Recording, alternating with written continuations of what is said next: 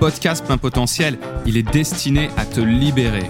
Ma mission, c'est que tu t'autorises à te réaliser à tous les niveaux. Je suis Arnaud Amoyal Renard, voici mes confidences de coach et d'entrepreneur.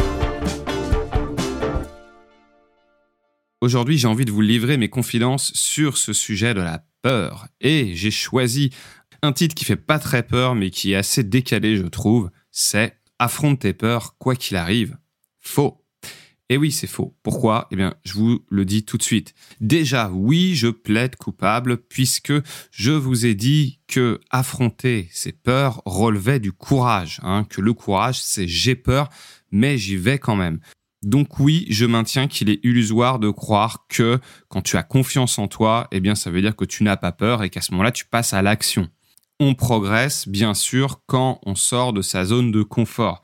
Et le drame, c'est que beaucoup de gens attendent d'être confortables pour bouger. Or, si tu attends d'être confortable pour bouger, bah, tu risques de jamais vraiment bouger. Maintenant qu'on s'est dit ça, il y a une étape préliminaire avant de dépasser, d'affronter ces peurs. Déjà, il faut en prendre conscience.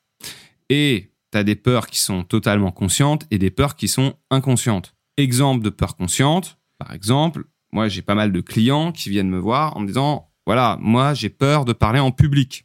Bah, ça c'est une peur assez consciente. Ça veut dire que la personne, elle a identifié que cette situation-là lui faisait peur. là, on est clairement sur une peur consciente. Et une peur plus inconsciente, c'est que quand on creuse le sujet, donc c'est souvent euh, euh, la peur de la peur, c'est ce qu'il y a en dessous. Euh, parfois, c'est pas forcément lié à une peur qui a émergé, mais dans l'exemple que je vous donne, la peur inconsciente, ça serait, ben, en fait, j'ai peur de me faire rejeter. Tu vois que c'est pas la même chose. Si tu ne te concentres que sur la technique de parler en public, euh, développer tes compétences, oui, peut-être que la personne va finir par être à l'aise, mais il n'empêche qu'elle risque d'être encore impactée par cette peur sous-jacente qui est la peur du rejet, qui est une peur primaire, qu'on a tous, mais qui est plus ou moins exacerbée en fonction de l'histoire de vie notamment. Alors, avant d'aller comme un gros bourrin affronter ta peur, eh bien, déjà, il faut que tu puisses écouter le message qu'elle a à te livrer. Parce que la plupart du temps, une peur, elle est là, pas pour t'embêter, mais elle est là pour te protéger. Exemple, si j'ai peur de parler en public,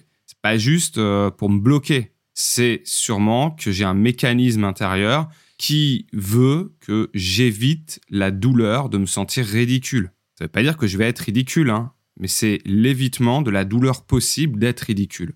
Et quelque chose de plus direct, si j'ai peur des chiens par exemple parce que je me suis fait mordre, bah c'est cette peur-là, la peur des chiens que je peux avoir développée, elle est juste là pour m'éviter de ne pas revivre l'expérience. Déjà, quand tu prends conscience de ça, quand tu prends conscience de l'intention positive de la peur, eh bien, la plupart du temps, ça suffit déjà pour sortir de la résistance, recadrer les choses et partir sur une autre perspective. Parfois, ça suffit même à ce que la peur, elle s'en aille parce que tu réalises que c'est lié quelque chose d'ancien, euh, qui était dans un contexte particulier, précis, et que là, à ce moment-là, ça n'a plus lieu d'être. Et c'est aussi sain et important d'être OK avec l'idée de ne pas dépasser une peur. Tu as des peurs qui sont là pour te protéger du danger. Alors, si tu la dépasses, eh ben, tu risques parfois de te mettre en difficulté. C'est euh, l'idée de ne pas forcer, par exemple, quelque chose sans tenir compte des étapes.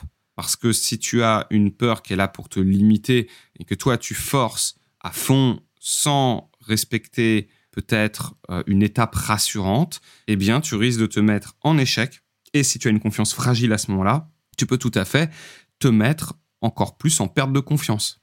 Donc dans mon exemple, si tu as peur de parler en public, commence pas par faire une conf euh, devant 50 euh, personnes commence déjà par euh, eh bien t'entraîner devant tes amis, devant une poignée de personnes et en y allant progressivement, eh bien à un moment donné, tu vas être rassuré et tu pourras aller faire ta présentation devant plus de monde. Ça peut parfois créer plus de problèmes que d'amélioration ou de positif.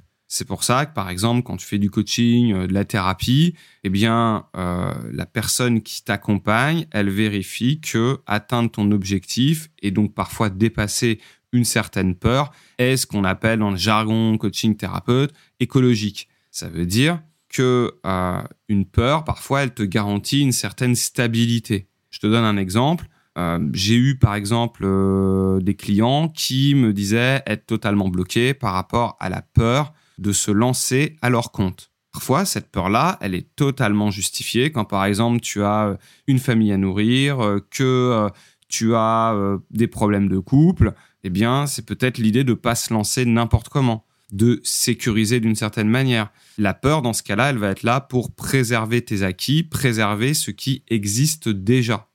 Alors, dans quel cas tu dois réellement affronter, dépasser ta peur? Eh bien, déjà, tu dois distinguer si il s'agit d'une peur fantasme, et donc quelque chose qui est dans ta tête, ou si derrière, il y a un réel danger. Puisque seul le danger est réel, la peur est une construction mentale qui peut annoncer un réel danger ou juste euh, quelque chose de fantasmé. Alors c'est pas évident de savoir si euh, ce qu'on se raconte c'est euh, totalement un fantasme ou si c'est quelque chose qui peut vraiment aboutir à des conséquences réelles. Déjà la première chose à se rappeler, c'est qu'on ne prédit pas l'avenir. Et ouais, quoi qu'il arrive, tu as toujours une part d'incertitude. Je peux te dire que j'ai vu un tas de situations dans mes accompagnements où euh, une cliente me certifiait que ça allait se passer comme ça si elle mettait en place telle ou telle action. Et au final, eh bien, ça se passait pas du tout comme ça. Et pour des choses, parfois, il y avait une charge émotionnelle incroyable.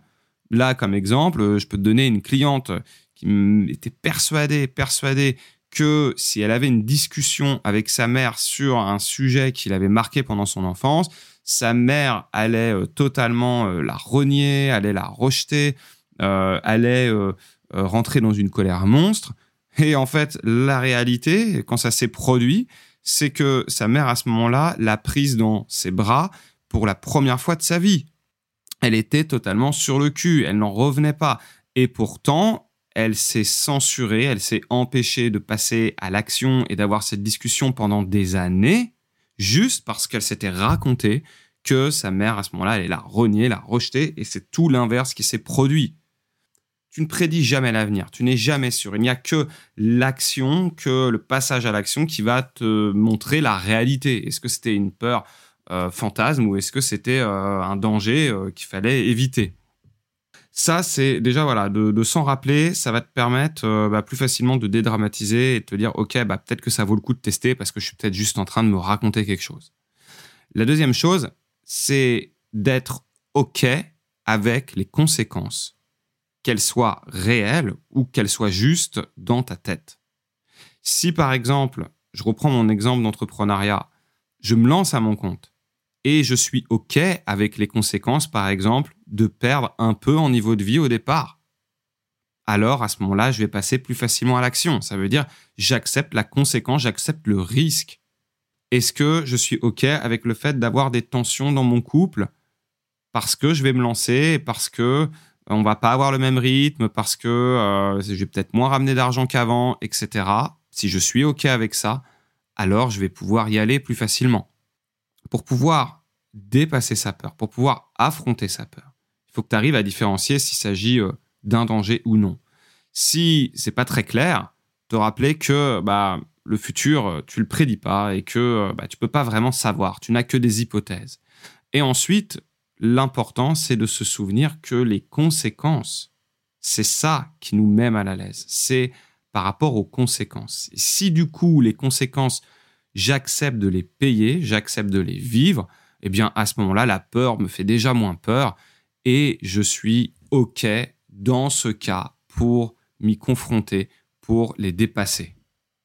Voilà, si tu as aimé ce podcast et que tu n'as pas peur de t'abonner, d'en parler autour de toi, et même si tu as un petit peu peur et que tu réalises qu'en fait, euh, bah, les conséquences, elles sont plutôt positives parce que si tu valorises ce podcast, il y aura d'autres épisodes. Si tu l'as aimé, eh bien, tu as sûrement envie d'en avoir d'autres. Voilà, je compte sur toi et je te dis à très bientôt.